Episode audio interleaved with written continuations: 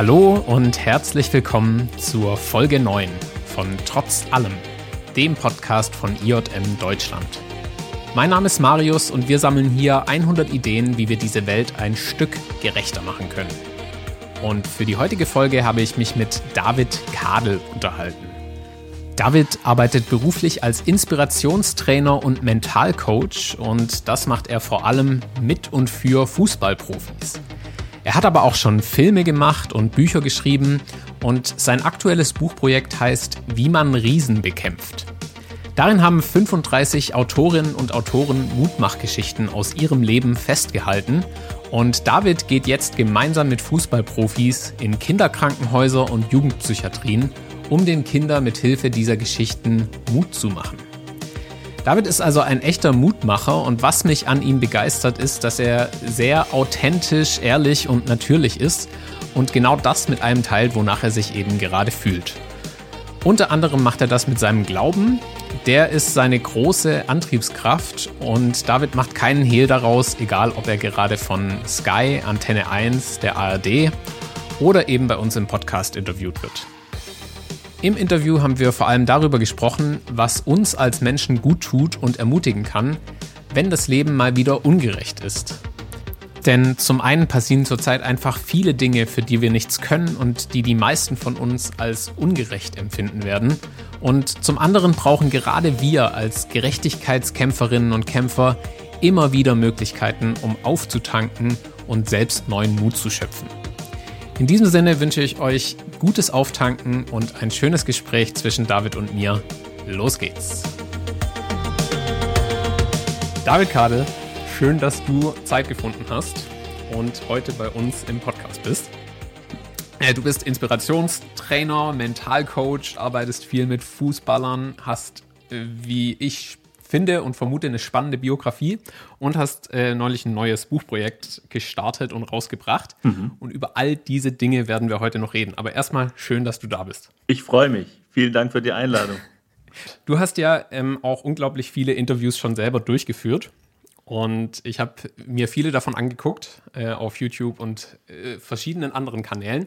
Und was mir aufgefallen ist, ist, dass du unglaublich oft witzige, aber auch leicht unangenehme Spiele mit deinen Interviewgästen gespielt hast.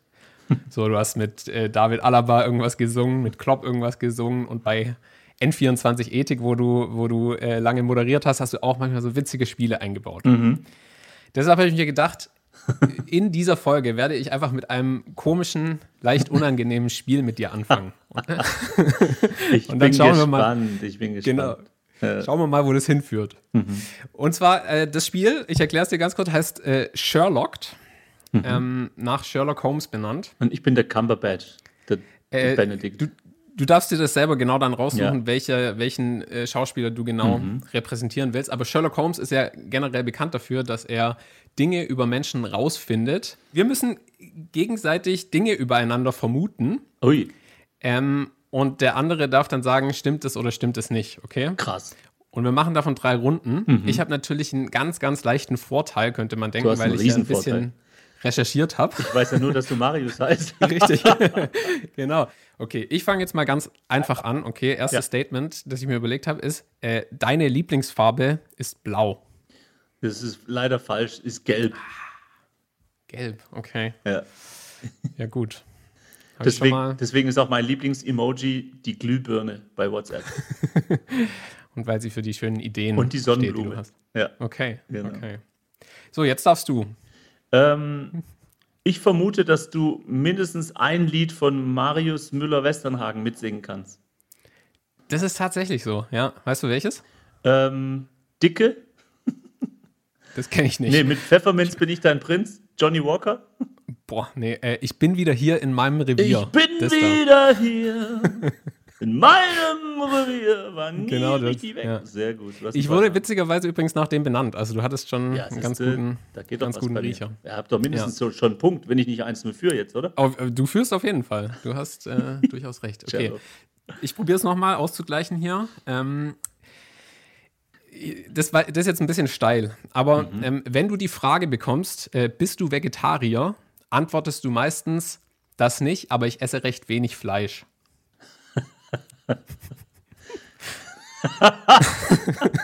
Wenn du jetzt meinen Kühlschrank sehen könntest. äh, leider nein. Hinterschinken. Leider nein. Ein Burger, Steaks, hallo, I love it, Ente, knusprig. Ja, nee, leider Okay. muss ich passen. Mhm. Na gut, hey, gut. Äh, null Punkte für mich, einen für dich. Mhm. Du kannst weiter deinen Vorsprung ausbauen. Ich bin dran. Ich vermute, dass, ähm, dass dich Fußball nicht wirklich interessiert. Äh, das stimmt nicht tatsächlich. Da kriegst du keinen Punkt. Äh, ich bin hier, weiß ich wohne in Bad Cannstatt. Äh, Der VfB VfBler. Fünf Minuten zum Stadion. Und heißt aber auch, du gehst auch ins Stadion, normalerweise. Ich gehe immer mal wieder ins Stadion, genau. Ich mache das, ich mach das meistens recht spontan, gehe dann irgendwie Mist. 15 Uhr los. okay, der Punkt geht baden. Schade. Der, genau, den kriegst du nicht. Okay. Weil ich letzte dachte, so ein blitzgescheiter Kerl wie du, der hat mit Fußball sicher nichts am Hut. Ja, ich merke so eine äh, steigende Distanzierung tatsächlich, aber noch bin ich, würde ich mich als Fan bezeichnen. Okay, letzte Chance für mich, irgendwie hier noch was zu reißen. Mhm. Ähm, auch wieder sehr steil. Wenn dich jemand fragt, was war dir so richtig peinlich, fällt dir erstmal nichts ein. Mir ist nichts peinlich, ist quasi mein zweiter Vorname. Ist es? Ja, das stimmt. Als ich Jawohl. meine Frau kennengelernt habe, da hat die manchmal, wenn wir in der Stadt spazieren we- äh, waren, ist die, hat die den Fußgängerweg gewechselt, ist auf die andere Seite rübergegangen. nach dem Motto, den kenne ich nicht. So, ähm, ja, da hast recht, der Punkt geht an dich.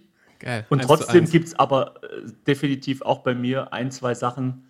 Äh, ich hatte zum Beispiel mal einen Kabarettauftritt, da habe ich auf dem Weg nach Flensburg, da war mein Auftritt, ich glaube sieben Stunden Autofahrt, äh, meinen Geldbeutel verloren auf irgendeiner Raststätte. Und da war wirklich alles Wichtige in meinem Leben drin. Und da, das hat mich so aus der Bahn geworfen, dass ich, als ich dann auf die Bühne ging und ich sollte 90 Minuten witzig sein, hat keine Sau gelacht. Das war der schlechteste Auftritt meines Lebens. Und ich habe das den Leuten dann auch im, im, im Publikum irgendwann mal erklärt. Ich habe gesagt, ey Leute, das ist halt nicht mein Tag, ne? Äh, aber ich finde es ganz cool, dass man sowas auch in der Biografie hat, so einen richtig äh, peinlichen Tag. Das, ja, der Punkt geht an dich. Okay, sehr gut. Jetzt äh, steht es Ähm. 1 zu 1, das heißt, du hast jetzt noch die Chance. Ich komme jetzt mal mit was ganz Steilem um die Ecke. Ja, sehr gut. Ja. Marius, ich vermute, dass, wenn ich dich fragen würde, wer ist für dich die wichtigste Person der Zeitgeschichte, der Weltgeschichte, dass du dann antworten würdest mit jemandem, der die Initialen J.C. hat. Und damit meine ich nicht Jim Caviezel. Julius Caesar, Jesus Christus. Ja? Ähm, ja, tatsächlich. Ha! Den hast du. Den hast du gekriegt. Sehr gut. Äh, damit herzlichen Glückwunsch. Ja, danke. Damit sind wir am Ende des Pod. Nein, Spaß. das war mir ein, ja, genau. Also liebe Grüße zum VfB. Nein. Nee, das ist echt eine tolle Ähm. Idee. Ich werde die von dir klauen. Ich mache das in Zukunft auch mit all meinen Gästen und sag dann, das hat mir der Marius beigebracht. Geile Ja, Idee. bitte, bitte. Das, Idee. das wäre schön. Sagst einen Gruß Super. an alle, die da so kommen. Sherlock. Cool. Sherlocked, genau. Ja, cool. David, ähm, wir reden heute nicht nur über unsere detektivischen Fähigkeiten, sondern auch über äh, ganz viel anderes. Äh, und ich habe gedacht, wir fangen so ein bisschen biografisch an, um dich auch ein bisschen kennenzulernen. Deine Mutter ist in den 60er Jahren nach Deutschland gekommen, aus dem Iran. Und ich habe mich gefragt, habt ihr äh, viel darüber gesprochen? Hat dich das viel geprägt als Kind? Oder ähm, war das eher so einfach ganz normal, weil du ja in Kirchheim-Tech geboren bist? Das hat mich schon sehr geprägt, weil ich in äh, Geildorf, in einem 10.000 Einwohner Dörfchen mitten im Schwabenland, aufgewachsen bin als Exot damals zu der Zeit. Ich glaube, ich war der einzige Kerl in der Stadt oder vielleicht gab es neben mir noch einen anderen, der irgendwie schwarze Haare hatte. Ähm, und die Menschen kannten irgendwie gar nicht groß Iran. Also ähm, das war schon nicht so einfach teilweise, aber auf der anderen Seite habe ich das trotzdem natürlich sehr genossen. Wenn du so der Typ bist, der irgendwie auffällt wie so ein Pfau. Und äh, meine Mutter hat Kinderkirche gemacht in, in der evangelischen Kirche, die war Religionslehrer. Also jeder musste bei meiner Mama durch einen Rallye-Unterricht. So, und äh, also wir waren so irgendwie stadtbekannt, bunte Hunde, weil wir halt anders waren, hat Vor- und Nachteile. Ja. Ähm, du warst nicht nur, bist nicht nur aufgefallen wie ein Pfau, weil eben ihr aus einem anderen Land kommt, sondern auch, du, du hast mal über dich geschrieben, dass du so ein bisschen der Klassenclown warst, dass du irgendwie auch mal äh, von der Schule geflogen bist. ähm, weißt du noch so rückblickend, was dich damals so angetrieben hat und wie du warum du als Kind irgendwie so auch auffallen wolltest, irgendwie für gute Stimmung sorgen wolltest. Ja, Deutschland ist jetzt Weltmeister im Fußball und Automobil, aber im Lachen sind wir, glaube ich, noch nicht mal Kreisliga. Ich habe gelesen, dass die Deutschen am Tag 0 bis 5 Mal lachen im Durchschnitt und Kinder in Deutschland lachen bis zwischen 200 und 400 Mal. Äh, und das ist schon ein Skandal, ne, dass wir 0 bis 5 Mal lachen, wir Deutschen. Also wir sind jetzt, gehen wir nach Skandinavien, gehen wir nach England. Es gibt so Kulturen, die haben wirklich ein bisschen mehr Spaß als wir. Und ich habe damals, da ich mich eben nicht so richtig als Deutscher fühle, bis heute nicht, äh, irgendwie, keine Ahnung, vielleicht hat der liebe Gott mir den Auftrag gegeben, mach mal ein bisschen, mach mal ein bisschen Spaß, mach mal ein bisschen äh, ähm, ja, Revolution. Die Revolution des Lachens hat schon in der Schule angefangen. Und die Kids haben es geliebt, meine Mitschüler. Die haben mich da gefeiert. Meine äh, Lehrer haben es gehasst. genau. Äh, trotzdem war es auch nicht so, dass ihr äh, oder dass du als, als Kind immer was zu lachen hattest. Ähm, dein Vater hat relativ früh eure Familie verlassen, als du, als du mhm. drei warst. Mhm. Und ähm, du schreibst auch im Vorwort zu deinem neuen Buch, dass dich das schon auch geprägt hat. Kannst du dich an Zeiten erinnern, wo du irgendwie noch nicht so ähm, positiv, optimistisch, ähm, humorvoll durchs Leben gegangen bist? Also, dass dich das mhm. irgendwie auch ein bisschen runtergezogen hat?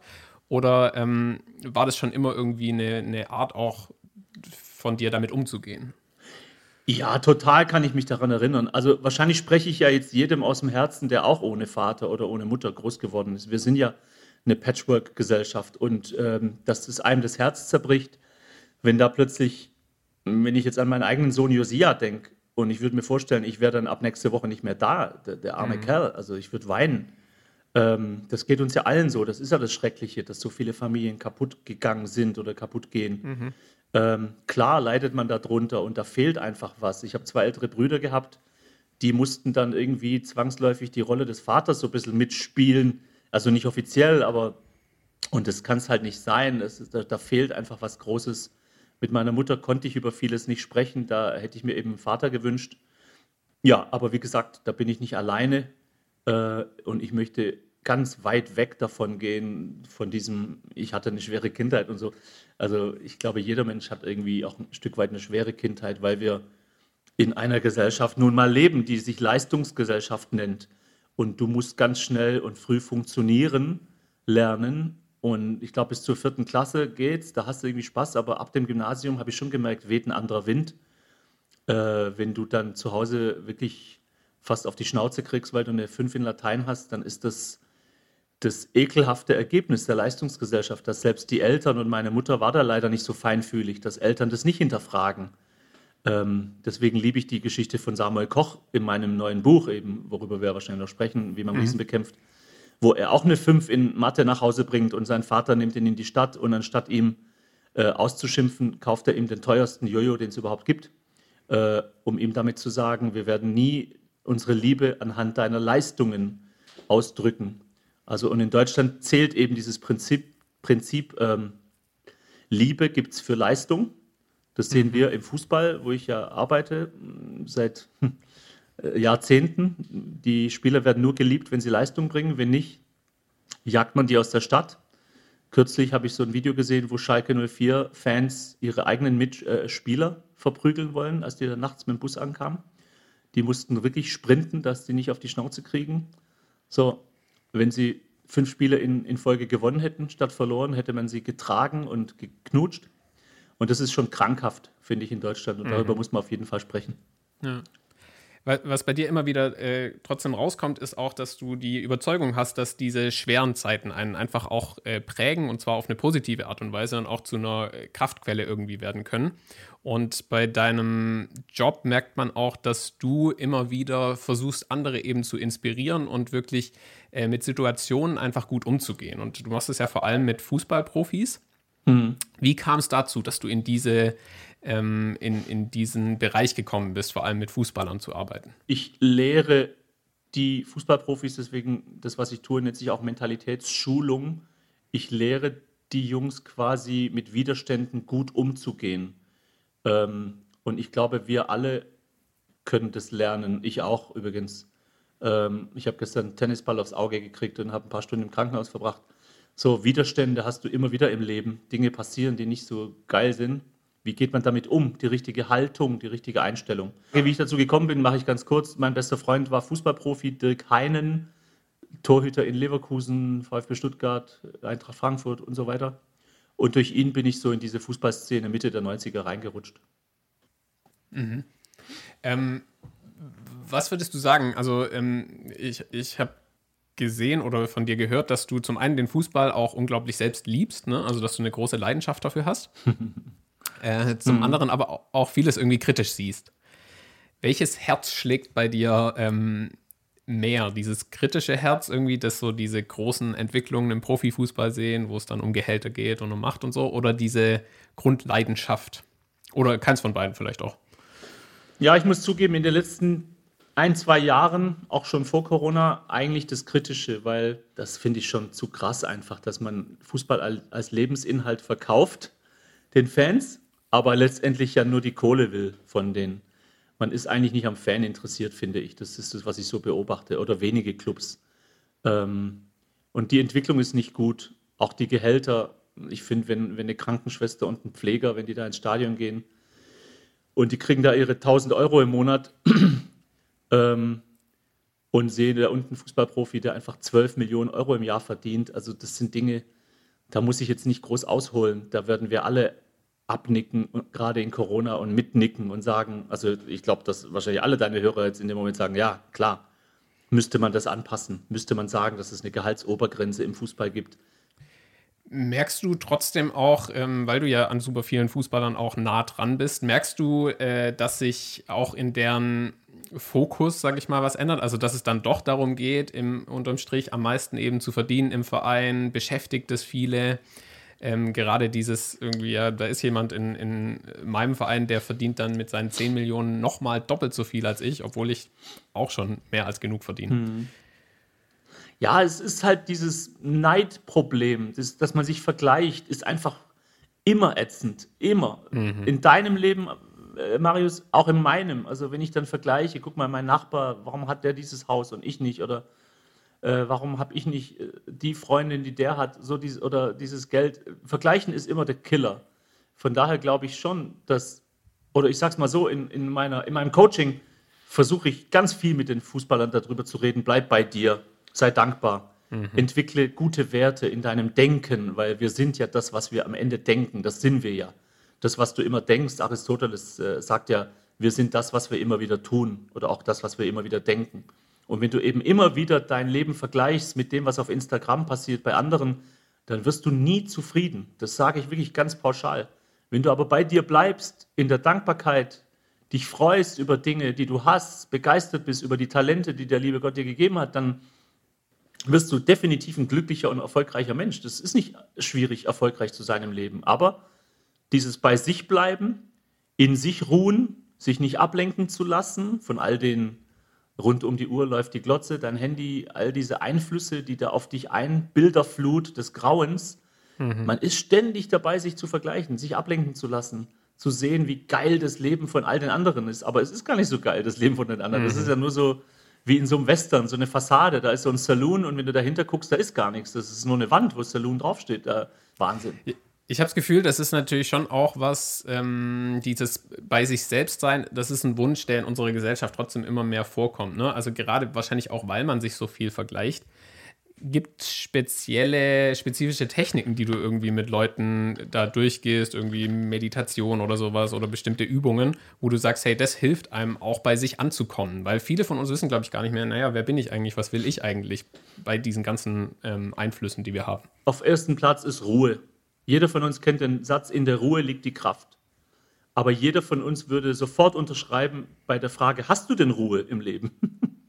würde wahrscheinlich jeder von uns sagen, äh, no, nein. Mhm. So, also haben wir auch keine Kraft. Also wenn es Mathematik ist, hast du Ruhe, hast du Kraft oder sagen wir mal Selbstbewusstsein oder weißt, wer du bist oder man kann dich nicht aus der Ruhe bringen. Du bist so der Typ, wenn alle anderen durchdrehen, siehe Corona, alle schimpfen, alle hetzen, alle, alle äh, jammern, alle haben Angst. Und du bist der Typ, der so selbstbewusst bleibt und in sich ruht. Und Leute fragen, was ist mit dir los? Und du würdest sagen, ja, mein Geheimnis ist, ich bleibe in der Ruhe. Ich habe viel Ruhe. Ich schalte oft den Fernseher abends aus und sitze einfach da mit mir, lese das richtige Buch, das mich inspiriert, gucke, wenn ich den Fernseher anmache, den richtigen Film, schaue mir Vorträge an. Ich habe gelernt zu wissen, wer ich bin, was ich wirklich brauche, um die beste Version von mir zu sein. So. Und das hat sehr viel mit Ruhe zu tun. Mhm. So, und dann würde man eben Menschen als Vorbild begegnen äh, und sagen, ja, ich bin äh, jemand, der die Ruhe entdeckt hat. Bei mir war es auch so. Ich war auch, bis ich, keine Ahnung, fast Ende 30 war, so auf dem ADHS-Trip, irgendwie immer Action, immer muss irgendwas sein, immer irgendein hm. Impuls, Reizüberflutung und habe das gar nicht gemerkt, weil es bringt dir ja keiner bei, in sich zu ruhen. Das müsste ein Schulfach sein, die Ruhe. mhm. Stille zu entdecken. Es gibt einen Satz im Englischen, der heißt, Silence is not empty, it's full of answers. Also Stille ist nicht leer, was die Menschen eben befürchten. Menschen haben Angst vor Stille, vor Ruhe, weil sie immer denken, ja, aber dann passiert da nichts. Da verpasse ich ja was. Ich könnte mhm. ja in der Zeit dieses und jenes und das und mein Handy und Instagram und TikTok und noch ein bisschen Netflix und bla. So. Und die haben immer Angst, dann stirbt man ja. Stille heißt Tod. Aber das ist ja nochmal der Satz. It's not empty, it's full of answers. Deswegen Punkt Nummer eins würde ich jedem empfehlen, immer mehr Ruhe in sein Leben zu holen, weil dann hat er auch Kraft. Und hinterfrage die Dinge, die du dir reinziehst. Inspirieren sie dich oder berieseln sie dich nur ein bisschen, dass du mhm. einschläfst? Also ich glaube, dass viele Menschen einfach schlafen und ihr, ihr, echtes Leben noch gar nicht entdeckt haben, noch gar nicht wissen, wer sie eigentlich sind oder wer sie sein könnten. Ruhe und Inspiration, äh, mega wichtig und ich habe das Gefühl, das sind bestimmt auch, oder das sind Dinge, die du öfter mal erwähnst. Was ich für ein Grundgefühl von dir habe, ist, dass du jemand bist, der zum einen, also wir reden ja hier im Podcast viel über so Unrechts- und Gerechtigkeitsthemen. Mhm mein Gefühl ist, dass du jemand bist, der sich zum einen nicht, der zum einen nicht die Augen verschließt vor diesen großen Problemen, die unsere Gesellschaft, unsere mhm. Welt und sowas angehen, aber zum anderen auch irgendwie sehr optimistisch und positiv auf das Leben blickt. Ähm, ich habe mich gefragt, wie machst du das? Wie schaffst du das, diesen positiven und optimistischen Blick zu wahren bei all den Problemen, mhm. die wir sehen? Ich habe gelernt im Lauf der letzten Jahre, Gott mehr und mehr zu vertrauen, dass er die Zügel in der Hand hat, dass ihm das nicht entgleitet. Ich glaube, dass Gott echt einen Plan hat über die Dinge. Als mir gestern der Tennisball da ins Auge fliegt und ich mich dann im Krankenhaus wiederfinde, weil ich einfach nur noch schwarz gesehen habe, ähm, kam mir ein Bibelvers in den Kopf, der mich getröstet hat, der heißt, wir wissen aber, dass denen, die Gott lieben, alle Dinge zum Besten dienen müssen. Römer 8, 28. Das heißt, wenn man Gottvertrauen hat im Leben, kann man eigentlich, egal was passiert, fast egal, sagen wir mal. Also wenn meinem Sohn irgendwas ganz Schlimmes passieren sollte, dann interview mich nochmal zum Thema Gottvertrauen. Da werde ich wahrscheinlich erstmal eine Woche mhm. schweigen. So, aber bis jetzt in meinem Leben, mir ist auch schon viel passiert. Ich hatte auch Corona. Ich war auch fünf Wochen richtig am Arsch. Ich war noch nie so krank in meinem Leben. Also wenn du eine Woche durchgehend Fieber hast und du musst dreimal nachts dein T-Shirt wechseln, weil du, boah, das wünsche ich keinem. Und trotzdem hatte ich Gottvertrauen, weil ich einfach weiß, er ist da. Ich fühle mich nicht alleine. Ich spreche mit ihm. Ich spüre ihn. Ähm, sonst wäre ich auch schon längst Atheist, gebe ich zu, wenn ich ihn nicht spüren würde, wenn ich nicht merken würde, Gott ist auch im Zimmer. Ich führe keine Monologe, sondern ich spreche einen Dialog, da kommt was zurück, ich lese in der Bibel, das tröstet mich, der Herr ist mein Hirte, mir wird nichts mangeln, all diese Dinge. Punkt. Hm. Du, du gibst es auch äh, sehr gerne weiter und dein neuestes Projekt ist ein äh, Mutmachbuch. Es gibt eine Version für Kinder und Jugendliche ja. ne? und jetzt auch noch eine für Erwachsene. Das ja, heißt, genau. eigentlich hast du inzwischen alle, alle abgedeckt. ja. Äh, ich finde erstmal diesen, Riesen, äh, diesen Titel hm. mega stark, äh, wie man Riesen bekämpft. Mhm. Und ähm, finde es ein unglaublich tolles Projekt. Du hast es mit äh, Samuel Koch, Heiko Herrlich, Matthias Ginter, Thilo Kehrer und vielen, vielen anderen Autorinnen und Autoren, mhm. die da ihre Geschichten aus ihrem eigenen Leben äh, schildern, um damit anderen Menschen, vor allem Kindern und Jugendlichen, ähm, in, in dem ursprünglichen Buch Mut zu machen also du gehst auch viel auf, äh, ihr geht viel in Kinderkrankenhäuser, ähm, hm. Krankenhäuser, wo krebskranke Kinder zum Beispiel liegen. Ich habe mich gefragt, wie erlebst du das im Gespräch mit diesen Kindern? Wie erleben die dieses Unrecht, das ihnen irgendwie passiert? Also es ist ja total ungerecht, dass diese Kinder jetzt erkranken, während alle anderen Kinder aus der Klasse irgendwie gesund sind zum Beispiel. Hast du das Gefühl, das spielt eine Rolle bei diesen Kindern, denen du be begegnet bist? Boah, total. Also um mal ein bisschen auszuholen, die Fußballprofis, die gehen mit in die Kliniken in ganz Deutschland. Wir nennen das Mutmach-Event. Und da sitzen dann 20 Kinder oder Jugendliche auch ähm, mit ihren Eltern und wir reden übers Scheitern, wir reden über diese Dinge. Die Eltern zerbrechen an der Diagnose ja oft. Und die freuen sich sehr über unser Buch am Ende, wie man Riesen bekämpft, weil wir genau dafür dieses Buch geschrieben haben. Mutmachgeschichten steht ja da drauf. Ähm, damit man in 35 Geschichten alle handeln von schwierigen äh, Situationen, alles echte Geschichten. Samuel Koch, wie du gerade gesagt hast, erzählt. Äh, Heiko Herrlich erzählt über seinen Gehirntumor, der Fußballtrainer, den er hatte, als er Spieler war. Äh, ganz empathische Geschichten, die eben helfen, dass du sprichst gerade an diese Ungerechtigkeit, warum ich, warum mein Kind, mhm. die eben helfen, dass man diese Frage nicht stellt, weil die Frage ist destruktiv und bringt nichts, weil du wirst nie eine Antwort darauf kriegen. Auf die Antwort, warum Krebs, gibt es keine Antwort. Das ist halt einfach leider ätzend. Aber die richtige Einstellung zu gewinnen, und der Titel verrät es ja schon, wie bekämpfe ich denn diesen Riesen, diesen Krebs, diesen Gehirntumor? Darum geht es, die richtige Haltung zu gewinnen, ein Kämpfer zu werden. Und ich werde nie vergessen, diesen Luca, elf Jahre alt, der in Homburg an der Saar, Homburg Saarbrücken, der da aufsteht und sagt, ich war da mit zwei Spielern vom 1. FC Saarbrücken, ey, ich wollte euch mal erzählen, ich habe einen Gehirntumor und ich habe den besiegt. Und die Ärzte haben mir beigebracht, dass, dass man auch kämpfen muss im Leben. Und wisst ihr, das Problem ist, jetzt ist er wiedergekommen, dieser Gehirntumor, aber noch größer. Und wir haben halt alle die Luft angehalten. Ne? Und dann sagt er, aber ich werde ich werd ihn nochmal besiegen, weil ich gebe da nicht auf. Und, und, wisst ihr, Kids, und hat er zu den anderen Kindern gesprochen, ihr müsst es auch machen, ihr müsst kämpfen, ihr, ihr müsst positiv bleiben. Ich, ich glaube daran, dass ich das schaffe. Und dann haben wir halt alle wirklich Tränen äh, in den Augen gehabt. Und du musst kämpfen, dass du nicht weinst vor versammelter mhm. Menge. Ja, es geht um die Haltung. Es geht darum, eben nicht über eine Ungerechtigkeit nachzudenken, sondern nur nach vorne zu gehen und das Ding zu bekämpfen. Weil sobald du anfängst darüber nachzudenken, warum mir das passiert, dann hast du eigentlich mhm. schon verloren. Ja, leider. Wenn du sowohl die Eltern als auch die Kinder siehst, hast du irgendwie das Gefühl, es fällt äh, jüngeren oder älteren Menschen, fällt es leichter, diese positive Perspektive zu wahren? Oder würdest du sagen, es hat nichts mit Alter zu tun? Ne, weil wir jetzt vorhin auch über sowas gesprochen haben, wie dass Erwachsene nur noch 0 bis 5 Mal lachen mhm. in Deutschland, Kinder 200 bis 400 Mal. Also stellst du da was fest, dass es einen Unterschied gibt im Umgang? Es ist oft so, dass die Erwachsenen viel mehr Probleme haben damit. Kinder und Jugendliche, die, die haben da so eine reine Art, damit umzugehen.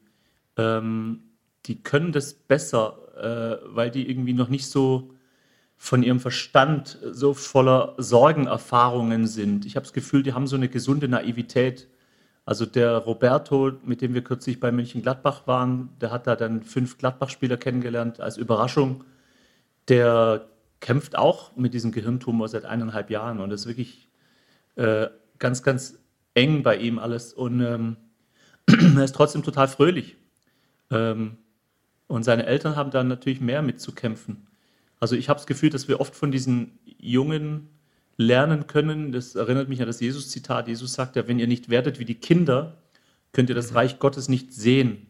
Was ja so viel heißt wie, wenn ihr nicht diese reine, naive, positiv naive Herzenshaltung habt im Leben, dann, dann könnt ihr das nicht erkennen, was eigentlich das Leben sein soll. Und wir Erwachsenen, wir sind da einfach komplett, viele von uns sind sehr verkopft inzwischen. Deswegen German Angst deswegen dieses, dass wir so wenig lachen. Wir sind viel zu, viel zu sehr Ratio und viel zu wenig Herz und das kann man sehr gut lernen von jungen Leuten.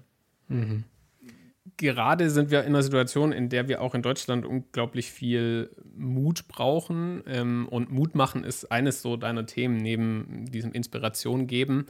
Ähm, wir sind gerade immer noch mitten in dieser Pandemie und irgendwie Lockdown nach Lockdown und irgendwie nichts wird in gewisser Weise besser. Was sind so Dinge, die dir da zum Beispiel Mut geben und die du anderen weitergibst, die jetzt an dieser Situation zurzeit verzweifeln? Ich glaube, ich werde nie in meinem Leben einen Vortrag halten und ich lebe ja von meinen Vorträgen und Publikationen, wo nicht das Thema Dankbarkeit vorkommt. Äh, wenn jemand mich stalkt und er hört sich meine Vorträge an, dann hat er wahrscheinlich das Gefühl, der Kadel, der sagt ja eigentlich immer dasselbe. Aber da schäme ich mich nicht. Also ich spreche immer über Dankbarkeit, einfach aus dem Grund, weil ich empfinde das, dass wir im Westen, jetzt nicht nur Deutschland, sondern überhaupt wir in Europa, es geht sehr gut im Gegensatz zur dritten Welt. Ja. Europa ist schon ein Glücksfall, deswegen wollen ja alle nach Europa versuchen, da zu fliehen. 80 Millionen Menschen sind auf der Flucht. Und äh, trotzdem sind wir Europäer nicht dankbar. Wir haben halt so dieses, ja, dieses Große und Ganze aus den Augen verloren. Ich habe eine Weltkarte zu Hause hängen am Esstisch, die ich jeden Tag sehe. Äh, zigmal laufe ich dran vorbei und immer wenn ich einen Blick drauf werfe und mal so 30 Sekunden Zeit habe, dann sehe ich die ganze Welt äh, mit all diesen 8 Milliarden Menschen und, und ich möchte es nicht aus den Augen verlieren, dass ich zu den 8 Prozent der Menschen gehöre als Beispiel, die einen Kühlschrank besitzen. Deswegen habe ich mir da vor zwei Jahren so eine Schleife hingehängt, die am Kühlschrank klebt. Da steht 8 Prozent drauf. Also ich denke, Dankbarkeit ist ein sehr, sehr wichtiges Thema für Glücklichsein. Ähm, wenn mich jemand einladen würde und sagen würde, David, du hast zwei Minuten Zeit zu sprechen, wie wird man glücklich im Leben? Wie, wie hat man Erfolg? Da würde ich wahrscheinlich zwei Minuten über Dankbarkeit sprechen. Sagen, ein Mensch, der dankbar durchs Leben geht, der wirklich jeden Tag morgens aufwacht und sagt als erstes, danke, dass dieser Tag jetzt da ist. Ja? Den gibt es nur einmal, diesen Tag. Mhm. Dass ich gestalten darf, diesen Tag. Ich kann machen, was ich will. In Deutschland ist es doch der Sechser im Lotto, hier zu leben. Ich mache einen Kühlschrank auf, ich habe fünf Marmeladen, kann wählen, was esse ich abends rufe ich an, bestellen wir Pizza oder beim Griechen, so, uns geht's gut. Und wie kommt es aber, dass so viele Menschen in dem Land hier jammern und schimpfen und klagen und ich so, wow, wir jammern echt auf hohem Niveau und deswegen Dankbarkeit ist definitiv Schlüssel Nummer eins. Mhm. Ich habe auch äh, einen Beitrag gehört, wo du, wo du erzählt hast, dass du mit deiner Frau öfter mal Dankbarkeitstennis spielst. Also, dass ihr immer, immer abwechselnd eine ja. Sache sagt, für die ihr dankbar seid. Habt ihr heute Morgen schon gespielt? Beim oder? Frühstück. Ja? Nee, heute noch nicht gespielt. Ja, aber du hast recht, Dankbarkeitstennis ist ein schönes Spiel, was wir erfunden haben. Äh, du fünf, ich fünf und dann schießen wir da hin und her. Jeder muss sich was überlegen. Und dann gehst du natürlich ganz anders in den Tag. Mhm. Sehr cool. Wir kommen so langsam zum Ende. David, wenn man dich beim Mutmachen unterstützen will, kann man das auch tun. Du hast verschiedene Möglichkeiten, wie man äh, dieses Buch, wie man Riesen bekämpft und dieses Projekt dahinter, dass ihr hm. 50 Kinderkrebskliniken und Jugendpsychiatrien äh, besuchen wollt, wie man das unterstützen kann. Magst du da noch ganz kurz was darüber sagen, was man tun kann, wenn man jetzt sagt, hey, dieser David Kadel und sein Projekt, die mag ich, die will ich unterstützen? Cool. Vielen Dank, Marius. Und zwar wollen wir ja eine Million Menschen in Deutschland ermutigen. Das ist das Ziel, was wir uns gesetzt haben. Und, auf, und damit wir das auch können, suchen wir immer wieder Sponsoren. Und wenn ihr eine Idee habt, im kleinsten könnt ihr uns helfen oder kannst du uns helfen, wenn du sagst, du wirst Buchpate, du kaufst ein Buch für dich selbst und als Buchpate kaufst du noch ein zweites Buch und das verschenkst du dem, wenn du unser Buch gut findest, äh, vorausgesetzt, demjenigen, wo du sagst, boah, ich kenne da einen, der braucht auch Mut, dem geht es nicht so gut oder ihr geht es nicht so gut.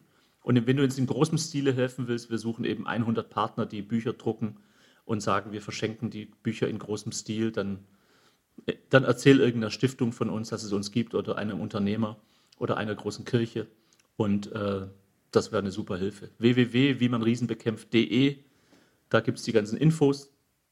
Oder auch corona-mutmachgeschichten.de äh, und im, ja, wenn du jetzt so der E-Book-Typ bist, kann man das Ganze auch als E-Book äh, äh, downloaden. Wir arbeiten gerade auch an der Audiofassung, wo die, wo die Autoren alle ihre Geschichte einlesen für Spotify. Ach, cool. Das wird dann auch jetzt äh, wahrscheinlich spätestens im, im Herbst dann da sein, hoffentlich. Sehr cool. Riesen bekämpfen werden wir bestimmt alle noch ein bisschen. Danke, David, dass du uns heute geholfen hast, ähm, ja. ein paar davon vielleicht besser anzugehen, bessere hm. Waffen gegen sie zu finden. Mhm. Äh, wir haben hier beim Podcast immer noch ein Schlussstatement, ein Schlusssatz, den du vervollständigen darfst. Die Welt wäre gerechter, wenn. Wenn es mehr Empathie geben würde, heißt mehr Menschen, die sich wirklich interessieren für andere. Also weniger Egoisten, mehr Empathen. Ich glaube, die Empathen dieser Welt, die Mutmacher, sind so ein bisschen wie die Dinosaurier, ein bisschen ausgestorben und man muss sie wieder neu äh, ins Leben schicken. Wir brauchen mehr davon. Cool. Versuchen wir, welche zu werden. Vielen Dank, dass du da warst, David.